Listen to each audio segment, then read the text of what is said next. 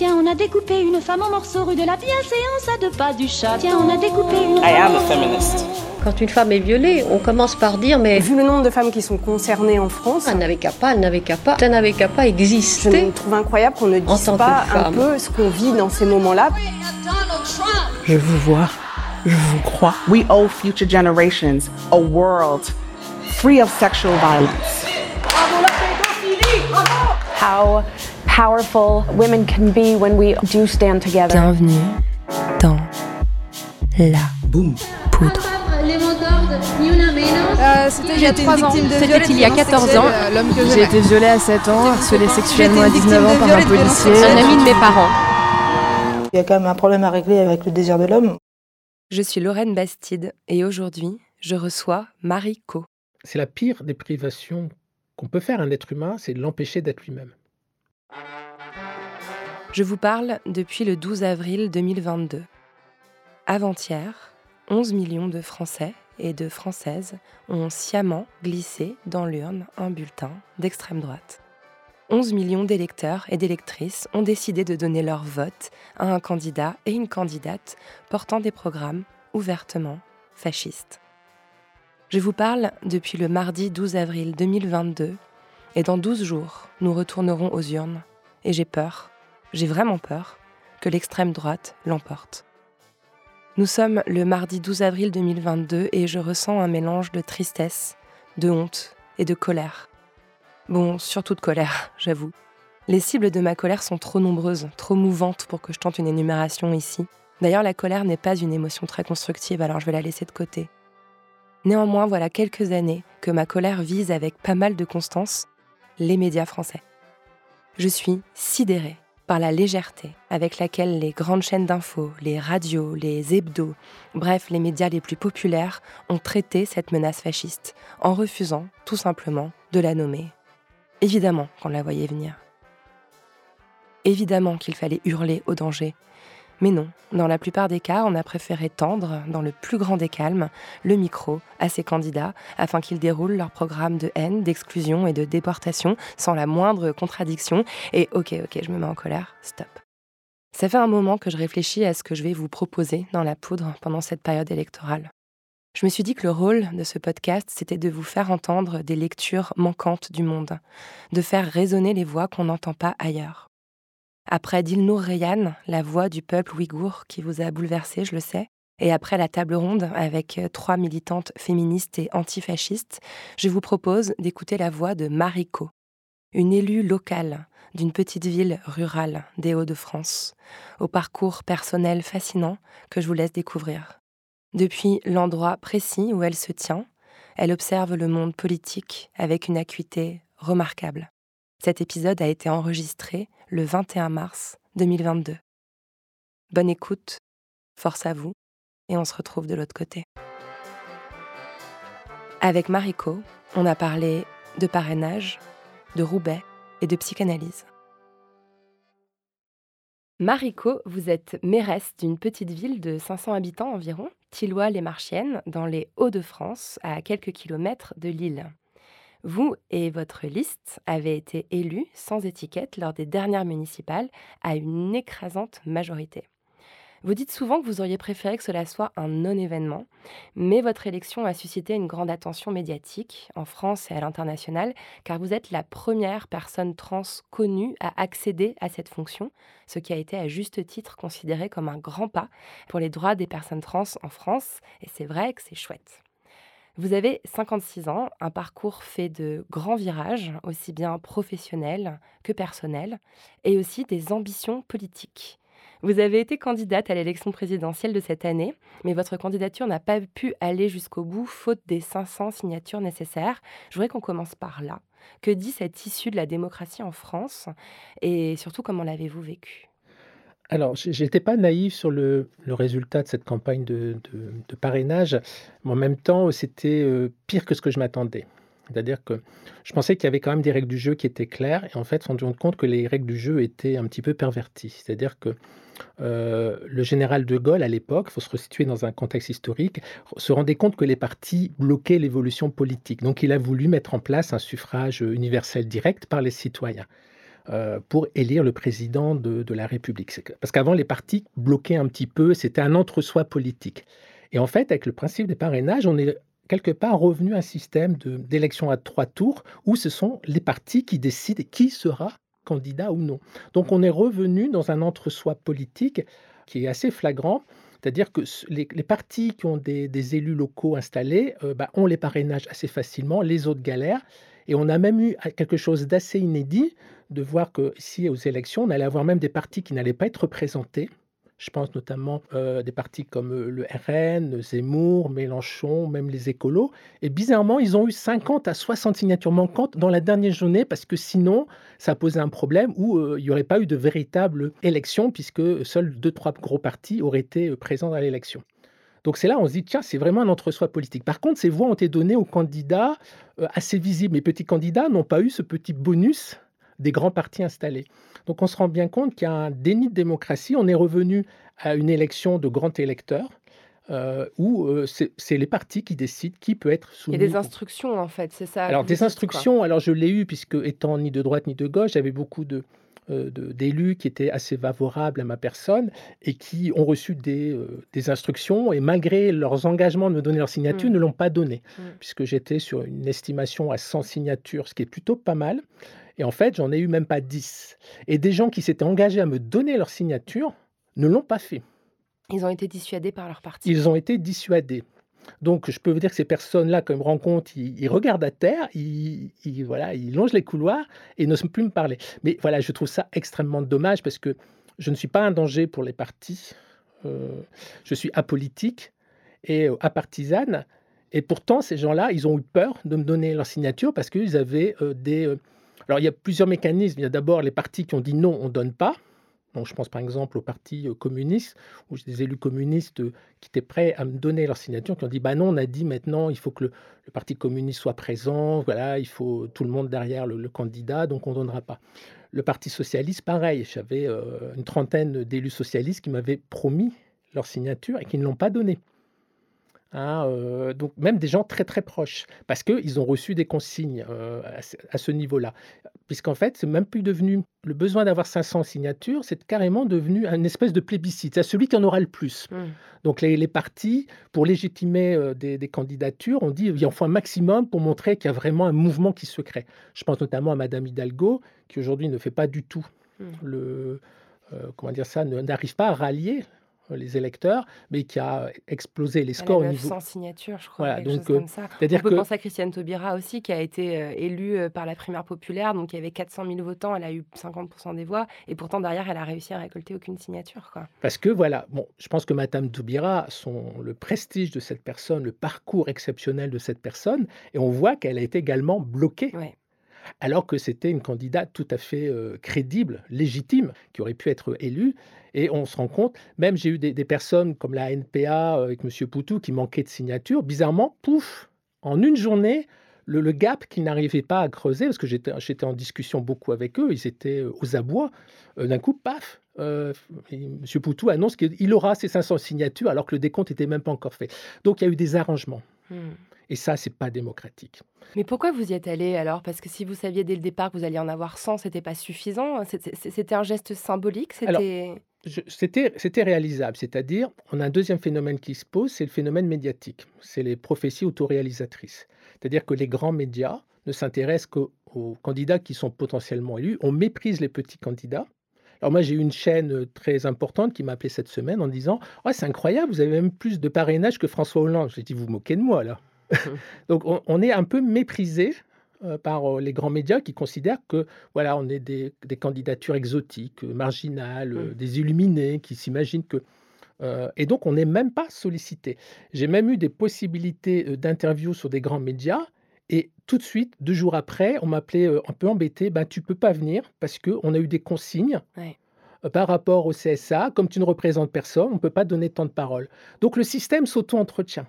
Ouais, on a, on a vu ça par exemple avec Anas Kassib, j'espère pas écorcher son nom, Ouais. qui était un autre candidat qui avait euh, un certain soutien sur les réseaux sociaux, qui avait beaucoup de. et qui n'a. Il, a- il a eu encore moins de temps de parole que vous. Vous avez eu 9 minutes, je crois, de Mm. temps de parole, j'a- j'avais regardé. Alors moi, le temps de parole, de par ma personnalité, je pouvais avoir à peu près des interviews dans beaucoup de chaînes. Mais systématiquement, on me retoquait en disant non, tu ne peux pas venir. Euh, la rédac nous a dit euh, tu peux pas venir pour les problèmes de temps de parole. Donc on m'a carrément empêché de communiquer. Hmm. Et ça, c'est, je trouve ça, c'est incroyable. Donc on ne peut pas avoir la signature parce qu'on n'est pas connu. Et on ne peut pas être connu parce que comme on n'a pas d'élu, on ne peut pas être connu. Enfin, le système s'auto-entretient. Bien sûr. Je ne pensais pas qu'il y aurait eu un mur aussi important. Parce Donc que vous si les gens avaient- pouvoir casser le système médiatique. euh, bah déjà, je pense qu'il faut faire un recours au Conseil constitutionnel parce qu'aujourd'hui, cette élection est anticonstitutionnelle. Il faut, être- faut dire clairement les mots.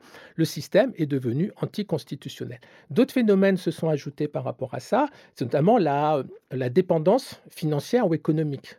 Voilà, vous savez très bien que quand vous avez un maire ou un élu qui attend des subventions de l'État ou de- ou d'une région ou d'un département, il sait très bien que si s'exprime contre, ça risque de lui sauter et moi, je l'ai vu puisque on devait refaire une route, euh, une route départementale. Quand j'ai présenté ma candidature, le projet est quasiment tombé à l'eau. J'ai dû élever le ton pour qu'ils me reprennent le projet. Et j'ai senti systématiquement que, par exemple, les subventions euh, qu'on doit avoir pour l'entretien des routes, à peu près 50%, je n'ai eu que 20%. Enfin, on, sent bien qu'il y a eu une volonté manifeste de rétorsion de ceux qui s'opposent à ceux qui, tiennent les manettes. Donc, tous ceux qui a, il y a une dépendance euh, financière ou politique ne sont pas libres de leur parrainage. Hmm. Donc c'est ça qu'il faut dire. Donc on sent bien, même des gens qui étaient très proches que moi ont préféré donner euh, euh, leur signature à quelqu'un d'important pour pas se mettre en opposition à. hmm, Voilà. hmm. Donc beaucoup d'élus sont prisonniers de cette dépendance financière. Vous allez le faire ce recours? Vous avez l'intention de. Ben, J'y réfléchis, oui, je pense que plusieurs petits candidats, euh, je pense que c'est un gros problème de démocratie. Donc je discute beaucoup avec des élus, députés, sénateurs sur le vote blanc ou sur l'abstention. Je leur dis, l'abstention, c'est le symptôme d'une démocratie qui ne fonctionne plus, puisque l'offre politique n'est plus satisfaisante. Donc aujourd'hui, les gens se réfugient dans l'abstention, dans le combat de rue ou dans l'extrémisme. Et c'est exactement ce qui se passe aujourd'hui.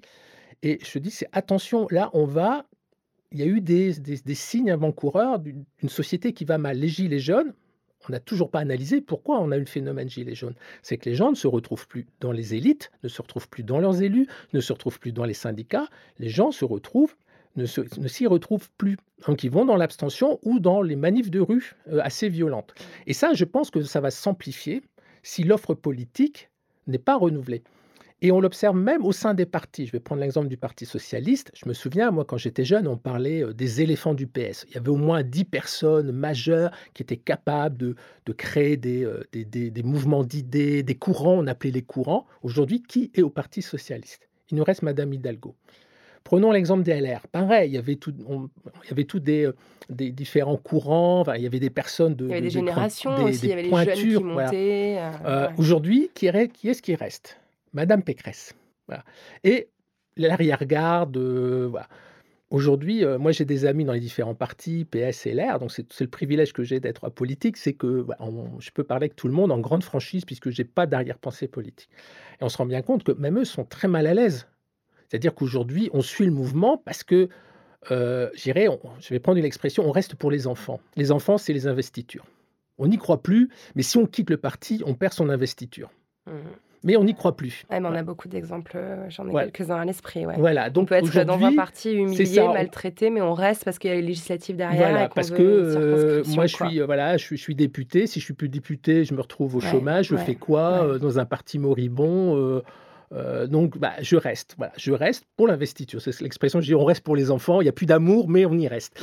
Euh, et c'est un peu ce qui se passe, ce qui fait Mhm. que euh, le, le- le- le climat politique est absolument délétère. Mhm. Euh, les gens n'ont plus envie, il n'y a plus d'adhésion.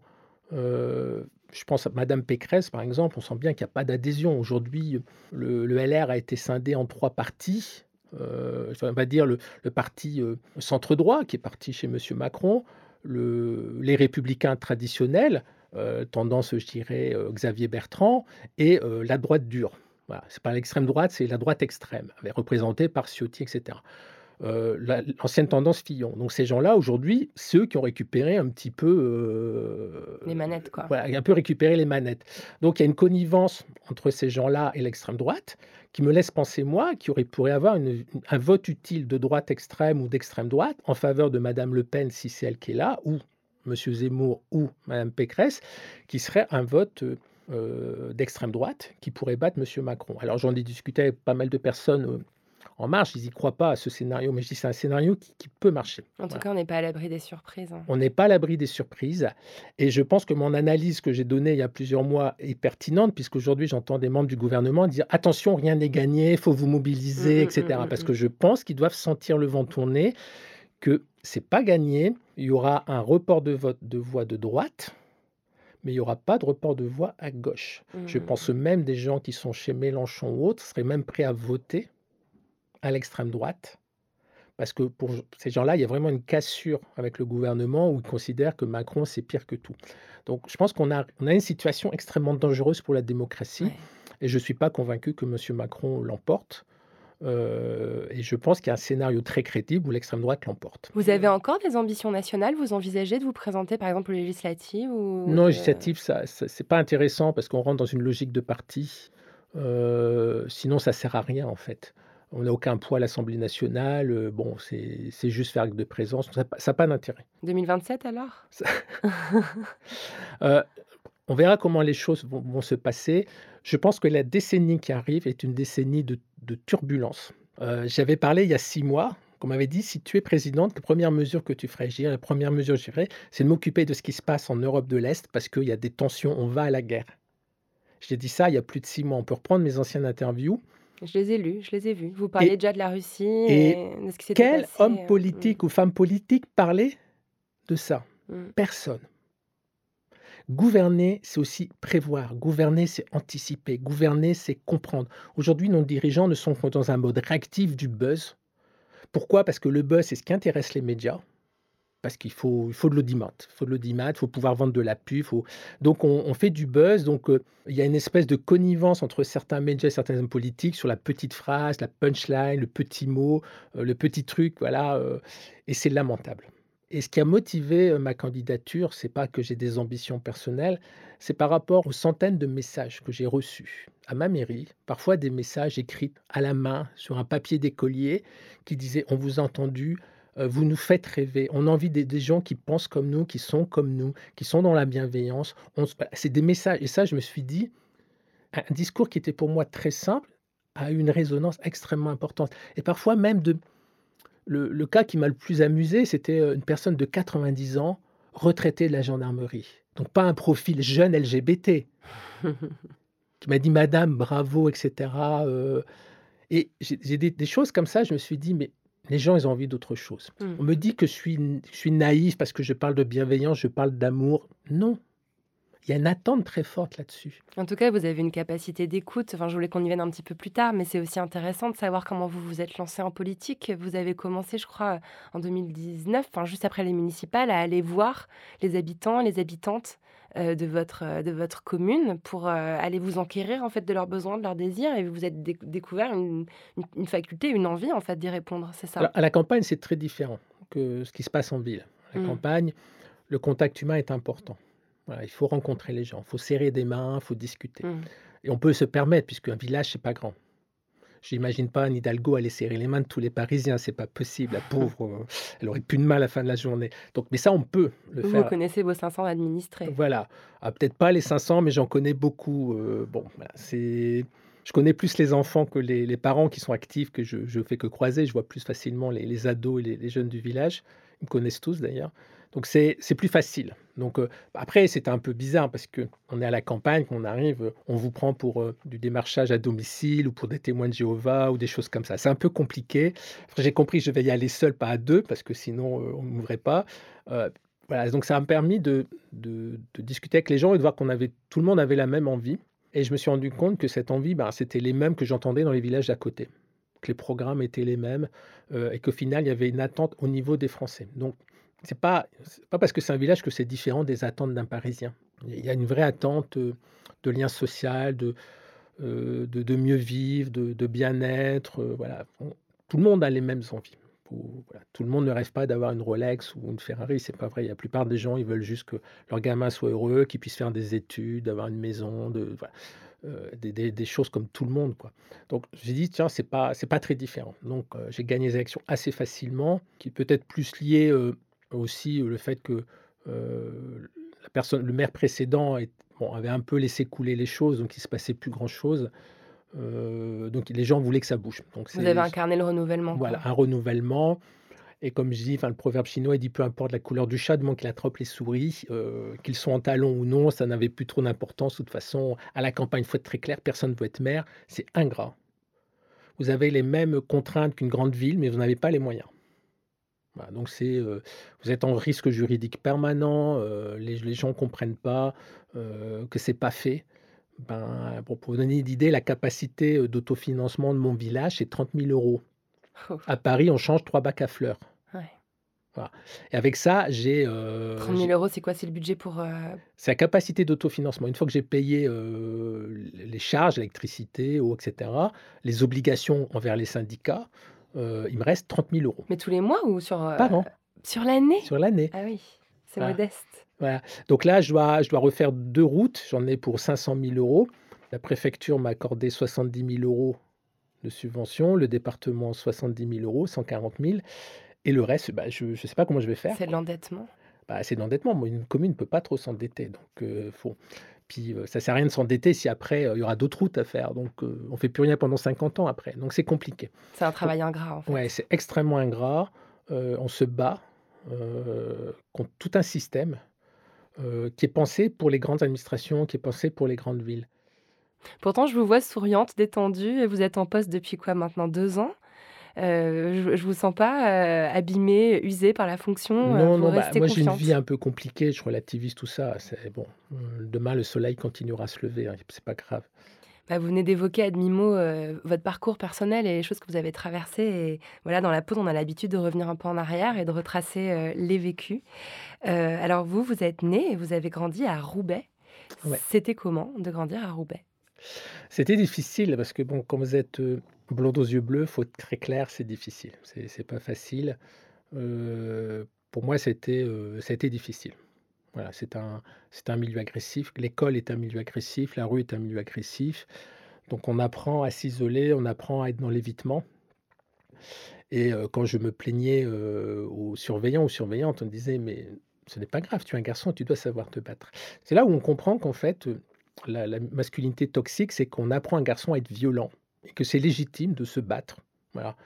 Par contre, une fille, on dit non, non, viens, on va te protéger. Oui, Donc, on, surprotège la fille parce qu'elle est faible. On la, on la conditionne pour dire qu'elle est faible, qu'elle est fragile, que c'est une petite chose. Et le garçon, bah, c'est doit être un petit dur. Il doit être le mal alpha de la cour de récré. Et ça, je l'ai vécu. Je, l'ai vécu et on l'observe encore. Et ça, c'est terrible. Donc moi, j'étais pas comme ça. C'était pas, c'était pas mon, taf. Donc, euh, bah, j'ai appris à être seul. J'ai appris à éviter. J'ai appris l'évitement.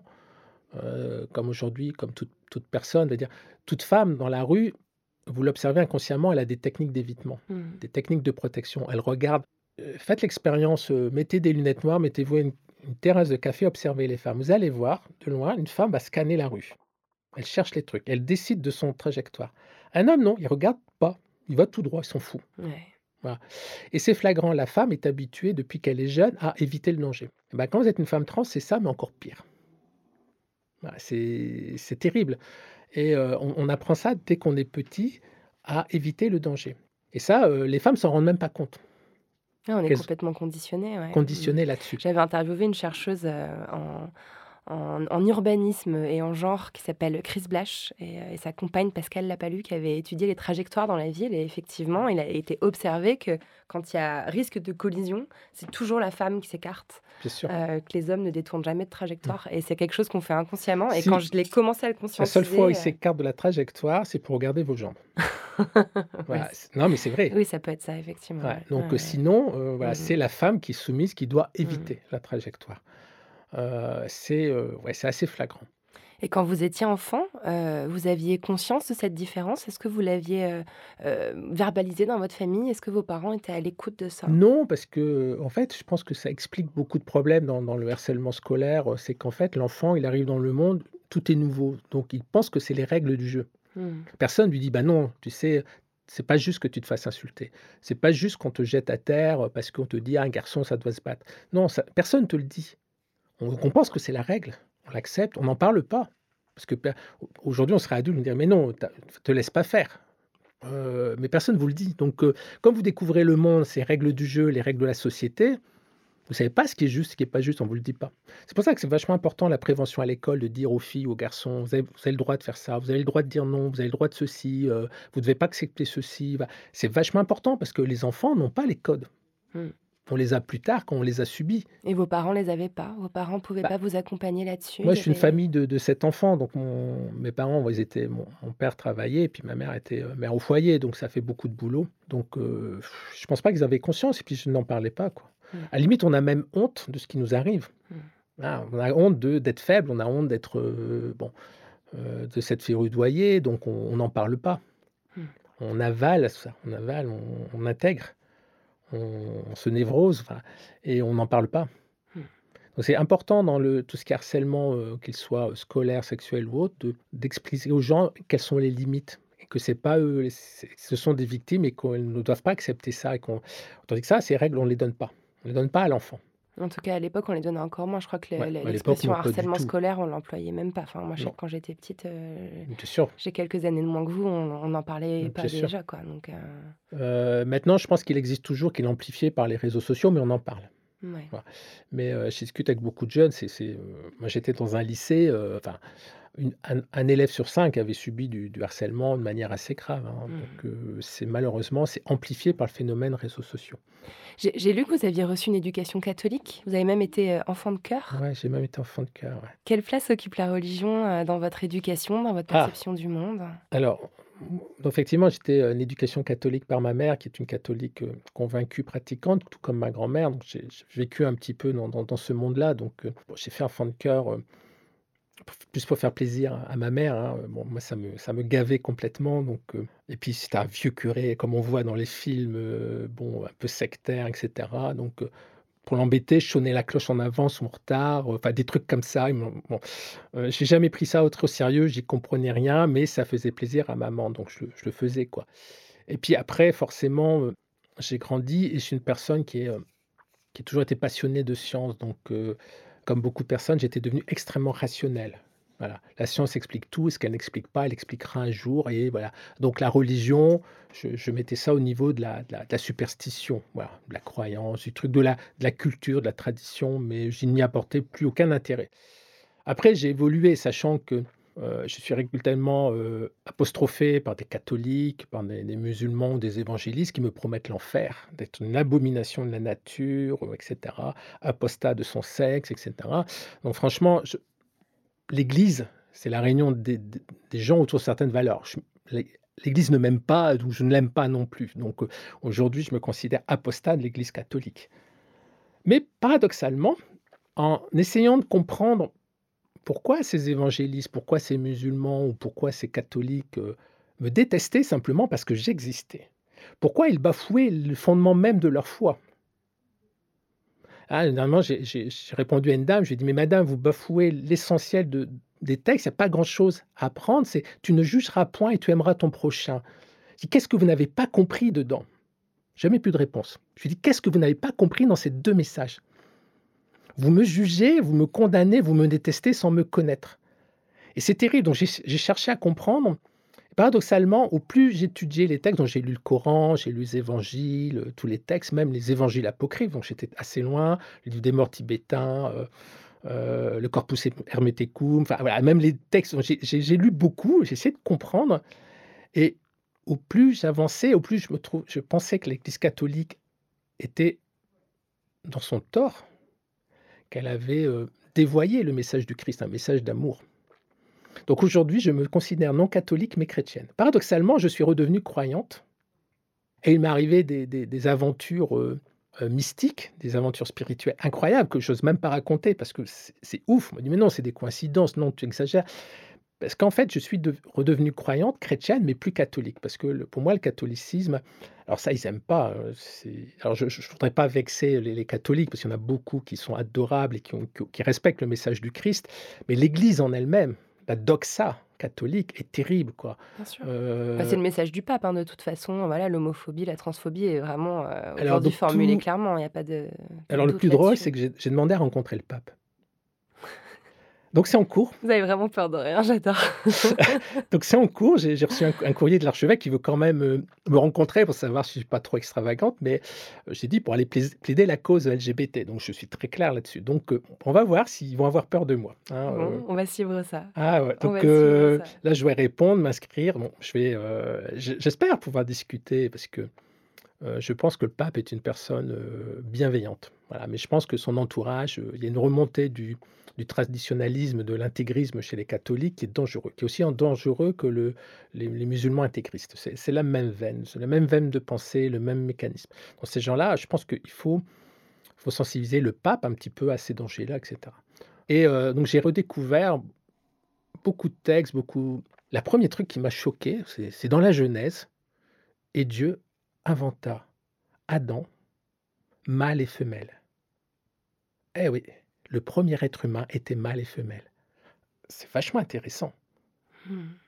Donc déjà même ce qu'on raconte au catéchisme, c'est pas la vérité. C'est marqué, c'est écrit dans les textes. Et après, c'est euh, de Adam, donc l'humain, on peut traduire Adam non pas en homme mais en humain, on retirera, on divisa la part mâle de sa part femelle. Voilà. Mais pour le premier être humain, la perfection voulue par Dieu, c'était un être mâle et femelle. Vachement intéressant. Hmm, J'adore. Donc, et j'ai même été plus loin dans des textes encore plus anciens, antérieurs encore, parce que ça, c'est une traduction de, de textes juifs en grec, de grec en latin, de latin en français. Alors, vous imaginez les déperditions. Hein, euh, Ouais, bon. C'est fascinant. J'en avais parlé dans La Poudre avec Delphine Orviller, qui est, euh, bah, qui est rabbin, donc euh, qui connaît par cœur. euh, J'ai discuté avec euh, un rabbin il y a le mois dernier, euh, très sectaire. euh, je Ah, posais- traductions, c'est un truc de fou. En fait, Sou- souvent on dit c'est la côte euh, d'Adam, et en fait non, c'est à côté d'Adam. voilà, et, et au exactement. fil des siècles, en fait, il y a une déperdition de sens. Donc, hein. c'est le côté féminin d'Adam, Mm, mm. l'être humain primitif qui Mm. était androgyne. Mhm. C'est passionnant. On va avancer un peu parce que je sens que vous êtes intarissable sur le Ah. sujet. Mais il y a un autre endroit justement qui m'a, qui m'a, enfin, qui est un endroit, une institution euh, plutôt connue euh, pour sa rigidité, euh, pour son sexisme, c'est l'armée.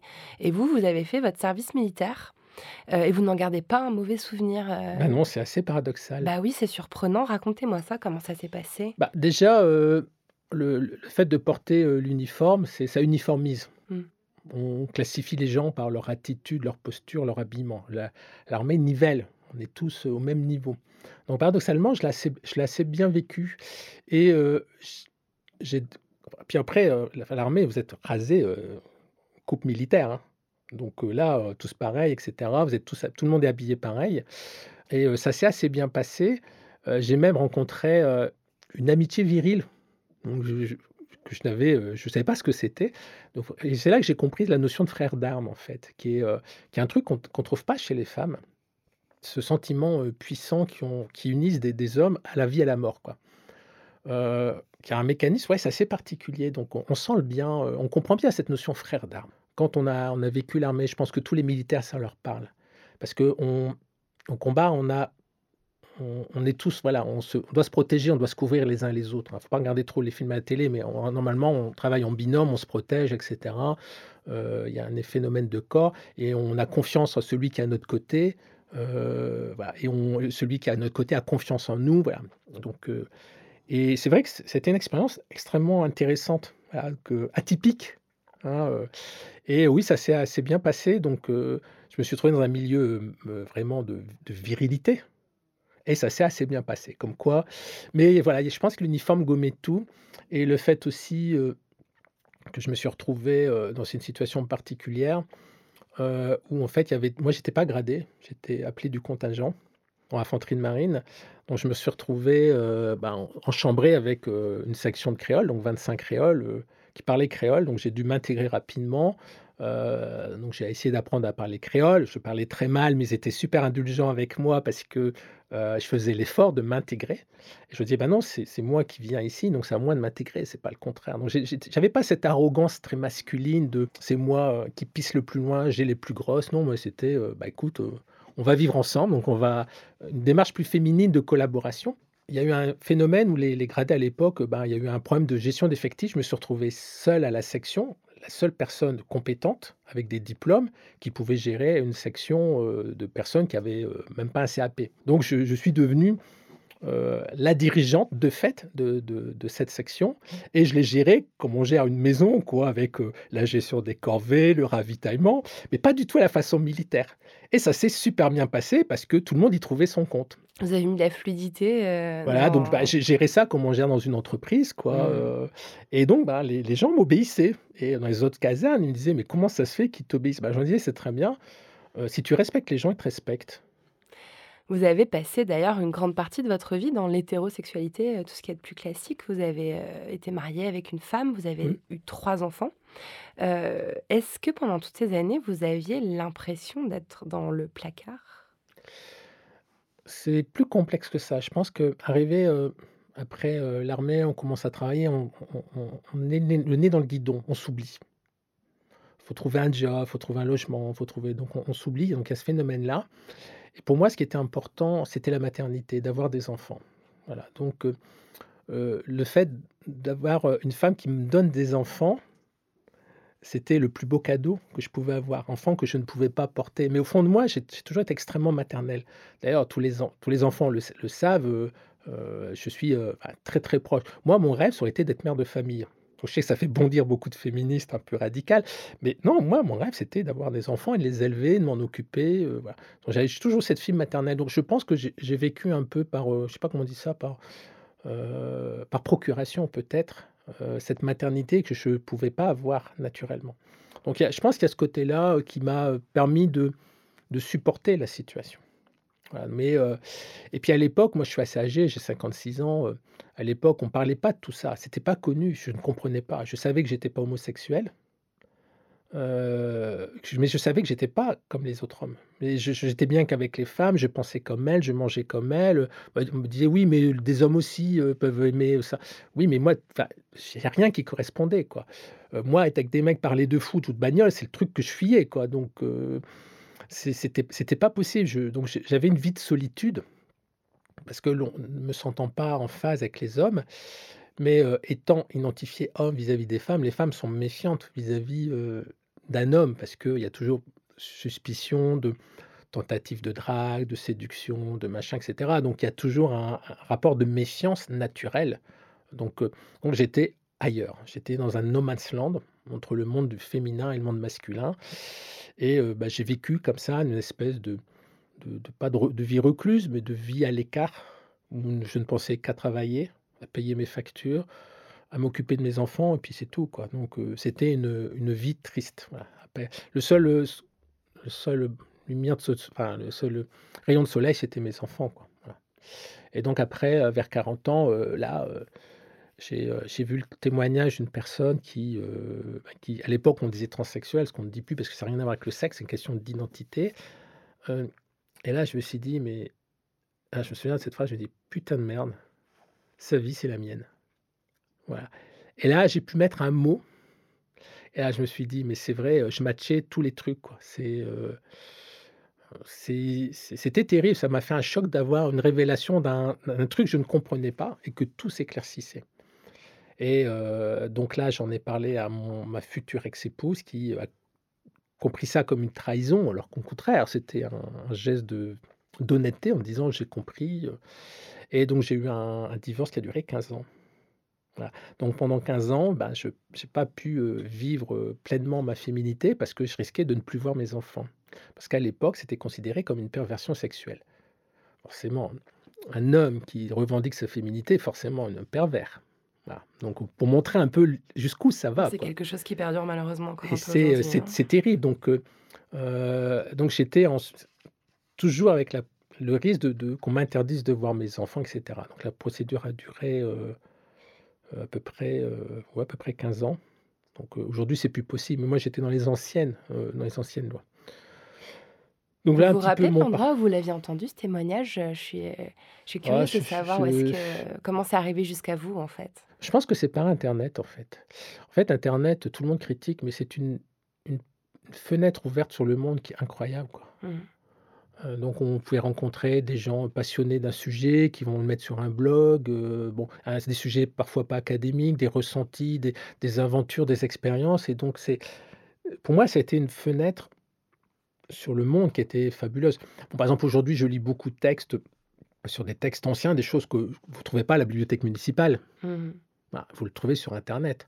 Éventuellement, vous pouvez acheter le livre que vous trouverez jamais en dans le coin livre, à Auchan ou à Carrefour parce que, heu, ça intéresse personne, quoi. Donc Donc ce heu ouais, ce ce ce témoignage s'est frayé un chemin jusqu'à vous, heu, donc ça, c'était votre un c'est révélation, quoi, un basculement, voilà, c'est 40 ans. voilà, vers 40 ans donc Mmh. et là, j'ai tout compris et et à partir du moment-là où j'ai arrêté de faire l'homme et d'être moi-même, ma vie a commencé à changer. Voilà et en fait, c'est la pire des privations qu'on peut faire à un être humain, c'est de l'empêcher d'être lui-même. C'est ça qui est le pire. Mais c'est valable pour tout le monde, hein, bon, je pense à des femmes à qui on empêche de faire certaines carrières parce que c'est pas pour elles et cetera. Donc c'est une privation de liberté et parce que c'est compliqué d'expliquer c'est quoi le sentiment d'être. Je je défie à quelqu'un de m'expliquer ce que c'est que la joie, ce que c'est que l'amour, ce que c'est c'est compliqué. Vous pouvez en faire l'expérience, mais vous pouvez pas l'expliquer. Tant que vous avez pas fait l'expérience du grand amour, vous savez pas ce que c'est le grand amour. C'est aussi simple que ça. Quand vous avez pas connu le deuil, vous savez pas ce que c'est que de vivre un deuil et donc expliquer le sentiment d'être, c'est inexplicable. Donc on peut faire que des analogies. Donc la seule analogie que je peux dire, c'est, heu, imaginez que vous êtes, vous habillez avec des vêtements que vous n'aimez pas, vous faites un métier que vous n'aimez pas, vous avez une vie que vous n'aimez pas, vous mangez des choses que vous n'aimez pas. On vous demande de parler de sujets que vous n'aimez pas. Que tout ce qu'on vous demande de faire, c'est des choses que vous n'aimez pas. Mais c'est votre vie, vous devez faire avec. Voilà. Vous êtes taulards dans votre propre vie. Vous vivez en noir et blanc.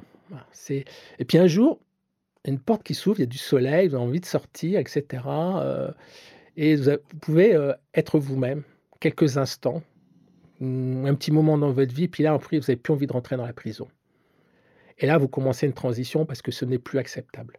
Vous pouvez plus tant que vous avez pas fait passer la porte, vous avez pas vu la lumière, on peut s'accommoder. Il y a il y a des gens qui restent en tôle toute leur vie et qui s'accommodent, hein, heu, ils ont la télé, ils vivent dans 6 mètres carrés, heu, ils font 2 heures de marche, ils vont à la bibliothèque, ils finissent par s'en accommoder. Mais il y en a qui en supportent pas, donc le taux de suicide, il est énorme. 50 chez les jeunes, donc c'est énorme. Chez les chez les jeunes personnes trans, Ouais, ouais, ouais. ouais, donc heu, c'est terrible. Donc j'ai vécu tout un cheminement, et c'est là en même temps que j'ai commencé à lire des textes, des textes sains pour pour comprendre, parce que forcément j'ai lu des textes de psychologie, de biologie, parce que moi je je suis ingénieur de formation, donc j'ai toujours ce réflexe d'essayer de comprendre, d'analyser.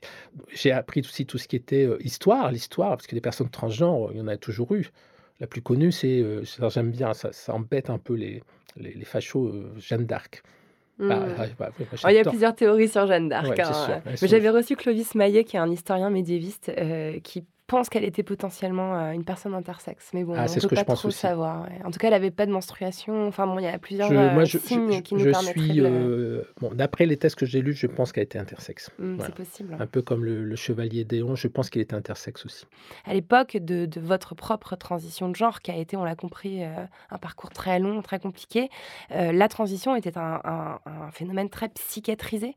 La dysphorie de genre était considérée comme une maladie mentale, une pathologie mentale et il fallait en fait suivre 2 ans de thérapie pour avoir l'autorisation par les autorités médicales d'opérer sa transition. Alors ça a été très bien décrit par Paul Preciado notamment, Oui. heu, dans Je suis un monstre qui vous parle, il y a un épisode, heu, qui lui est consacré et j'ai lu dans votre programme politique que vous souhaitiez le retrait de la psychanalyse des filières médicales d'enseignement. Est-ce qu'il faut y voir un lien de cause à effet? Alors, j'ai, heu, beaucoup étudié, la psychanalyse parce que moi je je dis quand je sais pas, j'ai tendance à ne rien dire, voilà. Quand je parle, c'est que je suis renseigné. Heu, je suis une personne extrêmement curieuse, donc j'ai beaucoup lu là-dessus et franchement, là on n'est pas dans la science, on est dans la religion, en fait. Heu, quand vous regardez l'histoire de Freud et puis tous les gens qui ont étudié sa vie, enfin, suffit de voir le livre noir de la psychanalyse ou d'autres ouvrages, Ouais. qui ont qui ont parlé de ça. Ouais. Heu, ou je pense aussi à à Sophie Robert, qui est, lilloise, qui a fait, heu, 2 films, un Le Mur et l'autre c'est sur la psychanalyse et l'autisme et cetera. Bah, tout ça démontre que ce truc-là relève plus de la religion C'est une croyance, hein. d'une croyance. ouais. Donc, heu, le problème, c'est que c'est tellement influencé le le corpus médical français qu'on l'enseigne à des jeunes en disant: «Bah, c'est scientifique». Voilà. Heu, moi je pense que que Freud, c'était juste quelqu'un qui qui avait des qui était névrosé, qui avait des perversions sexuelles et qui de trouver des des théories pour expliquer ses propres névroses. Donc, euh, en gros, moi, je vais vous résumer 400 pages de psychanalyse freudienne.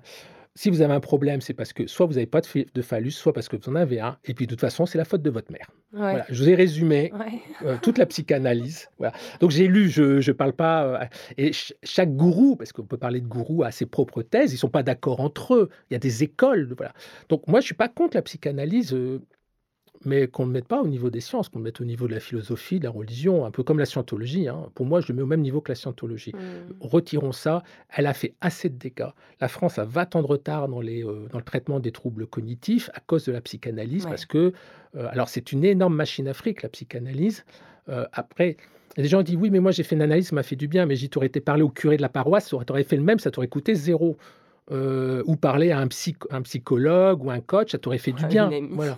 Euh, et par contre, dès qu'on attaque la psychanalyse sur, euh, de manière démocratique, les, réactions sont extrêmement virulentes. C'est qu'il y a quand même un souci. quoi. C'est des gens qui n'acceptent pas la critique. Mmh. Ah bah, justement, Paul Preciado, pour ce, pour ce texte, hein, Je suis un monstre qui vous parle, qu'il avait prononcé devant le Collège des psychanalystes de France, il a été hué, il n'a pas pu le terminer, hein, il n'a pas pu le dire jusqu'au bout. Donc ces gens-là, ça prouve bien qu'ils sont euh, que c'est sectaire parce qu'on peut pas, ils n'acceptent pas euh, le, débat, ils n'acceptent pas que des gens ne pensent pas comme eux mm. et deviennent, euh, je pense à Sophie Robert, où elle a été attaquée en justice par les psychanalystes parce qu'elle a fait un mur, le, film Le Mur sur l'autisme, où on montrait que des théories psychanalytiques consistaient à faire du packing. Alors, on enrobe l'enfant nu dans des draps et on le ligote des draps mouillés, on le laisse dormir la nuit comme ça.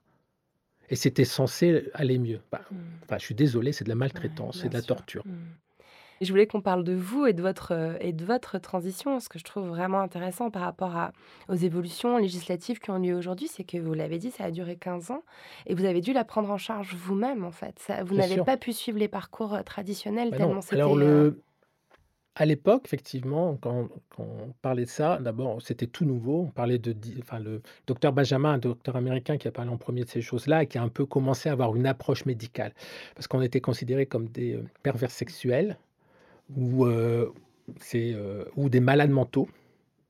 donc euh, c'était assez dur. L'imagerie qu'on donnait dans les médias, c'était la prostituée du bois de Boulogne, c'était voilà, rien n'était positif. Donc pour accéder à une hormonothérapie, vous deviez passer par un psychiatre, un but de psychanalyse, qui vous explique ce que vous êtes probablement personne homosexuelle refoulée, parce qu'en psychanalyse, ils ne connaissent pas la transidentité. Donc forcément, je dis, mais non, je n'aime pas les hommes. pas, je, sais ce que je suis. Je veux dire, il y a bien une chose j'ai aucun doute là-dessus. Et à chaque fois, ça vous coûtait, bon, à l'époque, je sais plus combien, maintenant, on va dire 50 euh, euros toutes les semaines pour entendre quelqu'un vous raconter des conneries psychanalytiques et que vous avez devoir lui payer ça pendant deux ans pour pouvoir accéder à un traitement. Là, la situation, c'est dur. Et donc là, vous devez subir ça sur vos deniers propres euh, pour accepter à pouvoir commencer à avoir un traitement. Donc, euh, c'était extrêmement compliqué. Donc moi, j'ai refusé ça, donc euh, j'ai fait de l'hormonothérapie à partir de plantes. donc je suis très, très experte là-dedans. Je peux dire toutes les plantes qui marchent bien. Mmh. Heureusement, je n'avais pas le physique d'un bûcheron canadien. Voilà.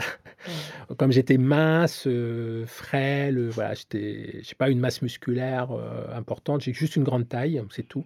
Le reste, euh, bon, j'étais pas, euh, j'avais pas les attributs du, mal euh, alpha. Donc ça, c'est, ça m'a un peu aidé heureusement. Mais ça a été un processus, j'imagine, quand même compliqué, non, pour que ça dure bah, c'est, compliqué. Une transition, ça peut être. Parce que j'ai eu une vie en doute, parce que voilà, faut, j'avais peur qu'on me retire le droit de voir mes enfants. Parce que c'était toujours en ligne de fond de voilà que bon, j'ai, eu un, un, divorce odieux. Ou suivant les cas, j'étais, enfin la politique familiale envers les papas est quand même assez dure, il faut être très clair là-dessus. Il, y a un déséquilibre qui est en train de se rééquilibrer. Mais à l'époque, euh, voilà, l'homme travaille, les femmes, la femme, les enfants. alors moi qui, m'occupais énormément de mes enfants, c'était terrible. Donc euh, euh, c'était très très difficile à vivre. Et vos enfants, ils ont réagi comment? Bah, Ils étaient assez jeunes, ils ne comprenaient pas. Ils comprenaient pas à l'époque. Donc ça, ça s'est passé comme ça. Euh, donc j'ai subi à la fois le fait d'être un homme, mais en même temps le, fait de ne vouloir pas être un homme, donc perverse, donc forcément un danger pour mes enfants. Donc ça n'a jamais été écrit parce que ça aurait été discriminatoire, mais on sentait bien que tous les jugements, il y avait des sous-entendus, des non-dits, et j'en ai pris plein la tête. Euh, ça a duré euh, longtemps, donc ça m'a coûté cher. Et puis j'ai toujours ce risque qu'on m'interdise de voir mes enfants parce que j'étais une personne perverse. Hein, heu, bon, c'est c'est terrible, c'est terrible de vivre ça et je me souviens d'une réflexion qu'a eu ma ma belle-mère à l'époque, quand elle a appris que j'étais, heu, trans, elle m'a dit: «Et heu, elle se prostitue où?» voilà, donc c'est l'image qu'avaient les gens, donc Bien sûr. donc dans un divorce, imaginez, C'est la seule représentation sociale, en fait, de c'est la c'est femme terrible, trans. quoi. C'est, heu, bon, alors que je connais énormément de personnes trans, heu, hommes ou femmes, qui sont des personnes vraiment très, très bien, exceptionnelles, quoi, donc heu, on a tout un préjugé qui est terrible. C'est le préjugé, un préjugé sexiste exacerbé. Par exemple, quand vous êtes une femme trans, vous avez une injonction à la beauté, sinon vous êtes pas crédible. Vous êtes une espèce de raté de la femme. Vous êtes on a une injonction à la beauté. Vous êtes plus belle, vous êtes même plus belle. On on attend qu'une femme soit belle, mais une femme trans, on attend qu'elle soit encore plus belle, voilà. Heu, sinon elle est pas crédible. Donc c'est et tout est comme ça, c'est, heu, tout est, heu, accentué, beaucoup plus fort. Mmh. Tout est critiqué, voilà, on a et c'est vraiment pénible, quoi. On en même temps, on est un objet sexuel. C'est incroyable, le le nombre de de propositions à caractère sexuel que je reçois toutes les semaines. On est on est, un fétiche sexuel. Donc c'est on on a tous les attributs de la femme, mais de manière exacerbée. Heu, dans la rue, on a plus de chances encore d'être agressé parce qu'on est trans. Parce que si un homme agresse une femme, une femme trans, c'est encore pire. Puisqu'on est une une sous-merde pour eux, donc voilà. Donc c'est on notre zone de danger est encore plus grande. Voilà, c'est c'est très compliqué, c'est très, très compliqué. Vous êtes féministe? Alors, oui et non, ça dépend parce que le féminisme, il y a une dizaine de courants dans le féminisme. Bien sûr. Voilà, Bah, donc justement, je voulais vous faire réagir, heu, là-dessus parce que c'est vrai que, notamment récemment, mais ça se passe depuis longtemps et heu et un peu partout dans le monde en réalité, dans le mouvement féministe, il y a un certain nombre de femmes, qui refusent, que les femmes trans rejoignent les rangs féministes. Là récemment, il y a eu une polémique, concernant la prise en compte des femmes trans dans le décompte des féminicides par l'association Nous Toutes qui a Mmh. causé vraiment, une scission. Comment vous positionnez-vous sur ces sur cette Alors, question? déjà, ce qui m'amuse, c'est que des gens fortement discriminés deviennent très discriminants. Mmh. Voilà, donc ça déjà, les gens devraient se poser la question. Je rejette l'autre pour sa différence alors que je me bats parce qu'on n'accepte pas la mienne. Donc déjà, ils devraient quand même se poser la question, quel que soit le sujet, le sujet de la race, le sujet du sexe, de du genre et cetera. Donc il y a déjà un problème. En fait, je je pense qu'il y a il y a des gens qui ont qui ont besoin comme ça d'avoir un combat cathartique. Voilà, Mmh. qui ont besoin d'un combat pour, heu, peut-être se guérir ou donc ils et ça se retrouve dans le féminisme radical avec des femmes qui ont été violées, abusées, qui ont une blessure et c'est un peu cathartique ce combat-là. Mmh. Mais forcément, il est pas il est pas objectif parce qu'il y a trop d'émotions, il y a trop de blessures, il y a trop de colère, il y a trop de de voilà et je le comprends que ces personnes-là sont très agressives parce qu'elles elles ont une env une envie de revanche, de vengeance et cetera. Heu, je je le conçois bien, voilà, parce qu'effectivement, heu, c'est des traumatismes, c'est difficile de de de passer au-dessus. Donc il y en a, c'est cathartique dans le sens où ça plutôt que s'autodétruire, ils vont dans le combat. Mmh. Donc heu et on l'a chez les femmes trans qui se justifient d'être encore plus féminines à travers le combat féminisme. Mais non, je pense que les femmes trans ont déjà beaucoup de problèmes à gérer. Le féminisme a des problèmes plus généraux. Heu, voilà, c'est pas le faire le le la pointe de la flèche du féminisme, ça doit pas être les les femmes trans. Non, je pense que c'est, heu, c'est un mauvais combat et c'est pareil sur les TERF, hein, qui vient d'un mouvement réactionnaire américain, qui est terrible. Ça renvoie la femme à ses casseroles, à ses, heu, le contraire du féminisme français. Donc heu, ces mouvements-là, pour moi, heu, sont délétères, sont sont je trouve qu'ils n'apportent rien au féminisme. Heu, qu'il y a différents courants de pensée. Bon, on parle des essentialistes, des universalismes, hein, pour ceux qui ont un peu étudié le les Bah, les choses. les Voilà. les les gens qui écoutent La Poudre, généralement, connaissent bien ces sujets. Voilà, on on donc les heu, on les bon, traite beaucoup, voilà, donc donc ils savent de quoi je parle. C'est qu'il y a effectivement des réflexions de fond qui se débattent. Moi, j'étais plutôt effectivement plutôt sur l'égalité, plutôt le côté universalisme et je suis venu maintenant plus à une notion essentialiste parce que je vois, par exemple, au niveau des élections, le le le fait d'un j'étais contre la parité au début parce que j'estimais qu'un homme vaut une femme, on pourrait avoir 100 d'hommes, 100 de femmes, 50, 60, peu importe, puisqu'il y a pas de différence entre un homme et une femme et il ne devrait pas y en avoir au niveau politique. Mais en fait, après, j'ai évolué, je me suis rendu compte qu'il y a quand même une approche très féminine des choses. Alors ça, c'est venu par la spiritualité, en fait, la complémentarité du masculin et du féminin. Et je, me rends compte que la façon d'appréhender la vie des femmes est très différente des hommes. Euh, la, manière d'aimer, de faire les choses, d'organiser. Et je pense que notre humanité, c'est pas des hommes et des femmes, mais c'est la complémentarité homme-femme. On revient à l'Adam primitif, Mmh. voilà, et que la société humaine fonctionne bien quand il y a une complémentarité homme-femme, d'où la notion de parité. Donc j'ai plus évolué, aujourd'hui, vers quelque chose de de paritaire plutôt que d'égalitaire. Le système aussi broie beaucoup d'hommes. On tue des Mozart tous les jours, on tue des personnes sensibles, voilà, heu, c'est, heu et donc avoir du recul, voilà et dire: «Oui, il y a les victimes, il y en a d'autres aussi, heu, du côté masculin et qu'il faut réinventer un monde beaucoup mieux plus bienveillant, plus humain» et c'est pas les hommes contre les femmes ou les femmes contre les hommes, c'est pas dans le combat.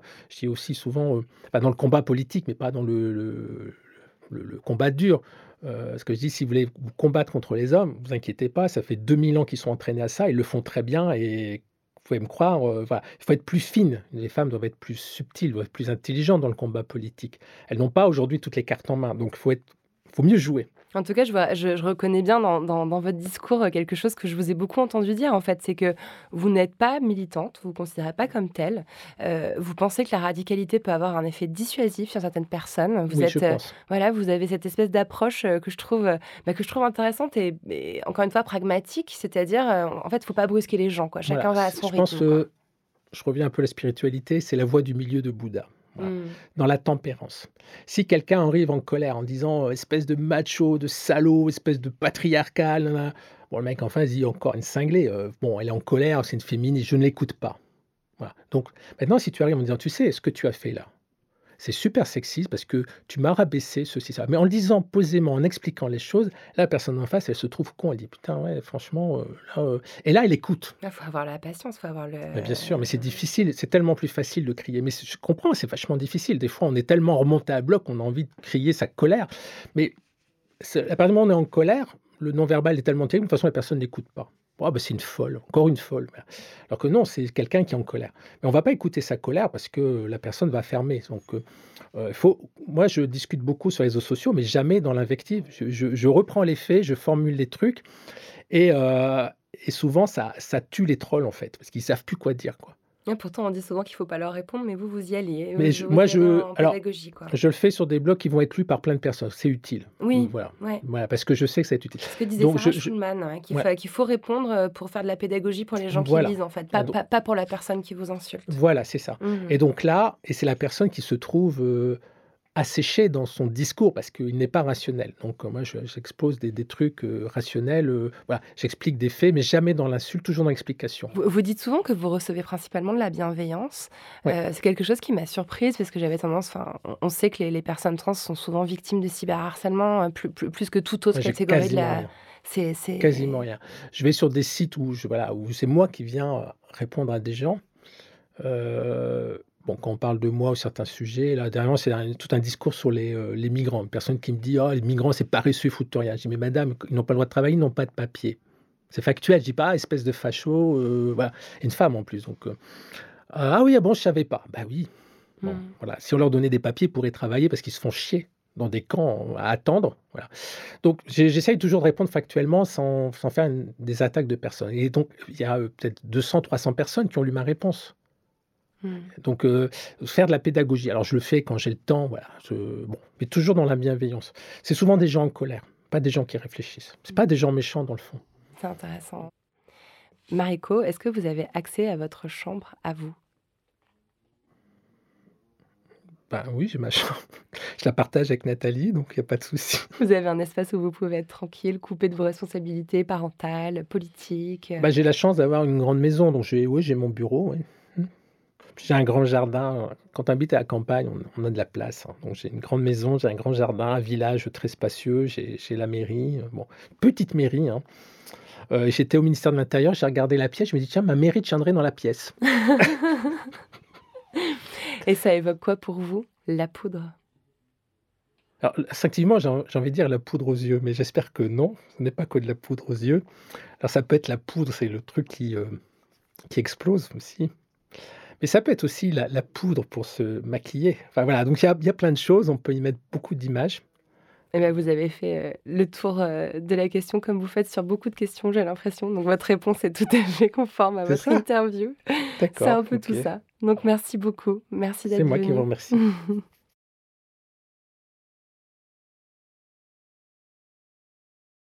Merci à Mariko d'être venu faire parler la poudre avec moi.